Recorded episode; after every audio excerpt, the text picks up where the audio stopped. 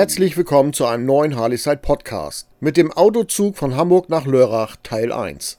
An einem Freitagabend im September ging es auf der Panamerika 1250 Special los. Die Taschen gepackt und ab nach Hamburg-Altona zur Autozug-Verladestelle. Erst musste ich ein wenig suchen, dann stellte ich überraschend fest, dass man parallel zum Bahnhof ranfährt und am Ende mitten durch den Bahnhof auf die Wagen fährt. Ich bin mit dem BTE Autozug gefahren. Die Verladestelle findet ihr dort, wo die anderen auch alle sind. Das ist eigentlich ganz easy, wenn man erstmal gesehen hat, wie es funktioniert. Mit mir sind 26 weitere Motorräder für den Autozug angemeldet. Das hätte ich nicht erwartet. Die Biker kommen aus Norddeutschland und viele aus skandinavischen Ländern. Im Bahnhof von Hamburg-Altona. Im Bahnhof von Altona bekommt man eigentlich alles gekauft, falls man noch Hunger verspürt. Aber auch im Zug gibt es Getränke und Süßigkeiten. Mit etwas Verspätung geht es los. Ein Autofahrer hatte seine Scheibe nicht geschlossen. Das ist beim Kontrollgang festgestellt worden. Bis der dann beim Auto war, ist eine halbe Stunde rum gewesen. Das kann passieren, ist aber nicht weiter schlimm. Die Harley Davidson sollte in den Transportmodus eingestellt werden. Die Böcke werden vom Personal verzurrt, darum braucht man sich nicht kümmern. Nur die Alarmanlage sollte deaktiviert sein. Bei einigen Autos ging sie bei der Abfahrt direkt an. Wir sind mit Disco-Beleuchtung aus dem Bahnhof gefahren. Manche denken an sowas einfach nicht oder wissen nicht, wie man sie deaktiviert. Bisher gefällt mir das ganz gut. Mein Abteil ist groß genug, es sind vier Betten im Liegewagen. Es gibt noch einen Schlafwagen mit mehr Komfort. Optimal ist es für zwei Personen, wenn man viel Gepäck dabei hat. Es gibt zwei Waschräume und extra WC bei jedem Wagen. Auf WLAN muss man im Zug verzichten, aber in der Nacht sollte das kein Problem sein. In Karlsruhe wird kurz gestoppt, um das Frühstück aufzunehmen.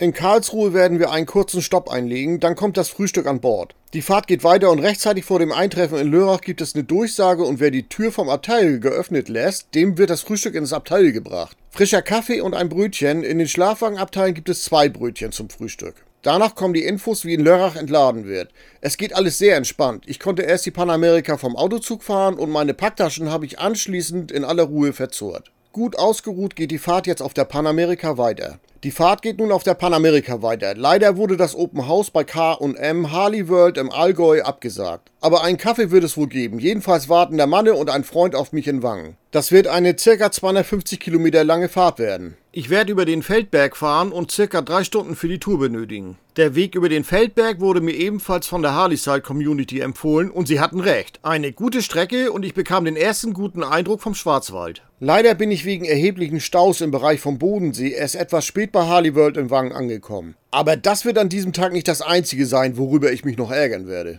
Bei Harley World im Allgäu treffe ich mich mit einem Freund, um gemeinsam mit ihm weiterzufahren. Mein Kumpel Frank wartet schon am Tresen auf mich und der gute Manne ist voll im Einsatz. Eigentlich sollte bei ihm das Open House sein, das durfte er allerdings wegen einer zu hohen Inzidenz in der Region nicht durchführen. Trotzdem war sein Harley Shop ganz normal geöffnet und dementsprechend kamen die Biker, um sich zu treffen. Man merkt sofort, dass es ein familiengeführter Betrieb ist. Es wird sich sofort um einen gekümmert, mir gefällt sowas. Als es ruhiger wurde, ging es logischerweise direkt um das Thema Panamerika. Ich würde sagen, dass der Mann zu den absoluten Panamerika-Fans gehört. Was kann es Besseres geben als ein Harley-Dealer, der so hinter seinem Produkt steht? Er hat schon an diversen Erweiterungen für die Panamerika gearbeitet und lässt seinen Freund Biker Joe auf einer Panamerika die weite Welt erkunden. Das Ziel sind 100.000 Kilometer mit einer Maschine innerhalb von circa zwei Jahren zu fahren. Ich habe im Stau etwas viel Zeit verloren. Wie schon erwähnt, ich war viel zu spät dran, denn ich wollte mit meinem Kumpel noch bis nach Sölden fahren. Das waren noch ca. 200 Kilometer. Ein kurzes Foto noch mit Manne gemacht und danach ging es los. Wir sind viel Landstraße und über einen Teil der Alpenstraße nach Österreich gefahren. Einem Norddeutschen wie mir kann man mit Bergen schon imponieren. Wir sind die 198 über Weißenbach am Lech bis nach Stanzach gefahren. Dort ist eine Shell-Tankstelle, wo wir vor den Bergen noch voll tanken wollten. Zumindest war das der Plan. Ein Missgeschick, das die ganze Tour verändert. Als ich vor der Tanksäule stand und den Tankdeckel aufmachen wollte, stellte ich fest, dass ich meine Rockerjacke gar nicht mehr anhatte. In dieser Jacke ist der Tankschlüssel für die Panamerika. Ein Blick auf meine Kurznachrichten war dann ernüchternd, denn Manne hatte mir bereits ein Foto von meiner Jacke geschickt. Wir hatten bis nach Sölden noch 80 Kilometer vor uns und wieder zurück nach Wangen wären es 120 Kilometer. Mein Benzin im Tank reicht laut Bordcomputer noch für ca. 150 Kilometer. Was tun war jetzt die Frage? Den Tank bekommst du nicht auf, ich hab den Schlüssel nicht am Fob oder sowas, das war reine Dämlichkeit. Also war die Sache klar. Wir müssen wieder zurück und die Tour nach Sölden ist somit Geschichte. Kurz mal den Schlüssel holen und wieder zurück, das hätte es nicht gebracht. Ich war schon den ganzen Tag unterwegs und somit war jetzt der Plan zurück in Richtung Wangen und dann in Ravensburg zu übernachten. Beim Manne habe ich meine Jacke wieder eingesackt und der Gute hat uns noch zwei von seinen coolen Kaffeebechern mit Löffel dazu gepackt. Das war eine nette Geste. Die Reserveangabe der Panamerika hat Reserven. Ich bin mit der Panamerika noch locker bis nach Ravensburg gekommen. Der Bordcomputer haut somit ganz gut hin. Das war die gute Erkenntnis. Nun ging es darum, ein passendes Hotel zu finden, wo man noch einen Absager nehmen kann. Denn der Tag war nun lang genug. Ein Blick auf die Wetternachrichten für den nächsten Tag haben kräftigen Regen vorausgesagt. Dann haben wir direkt ein Bier mehr getrunken.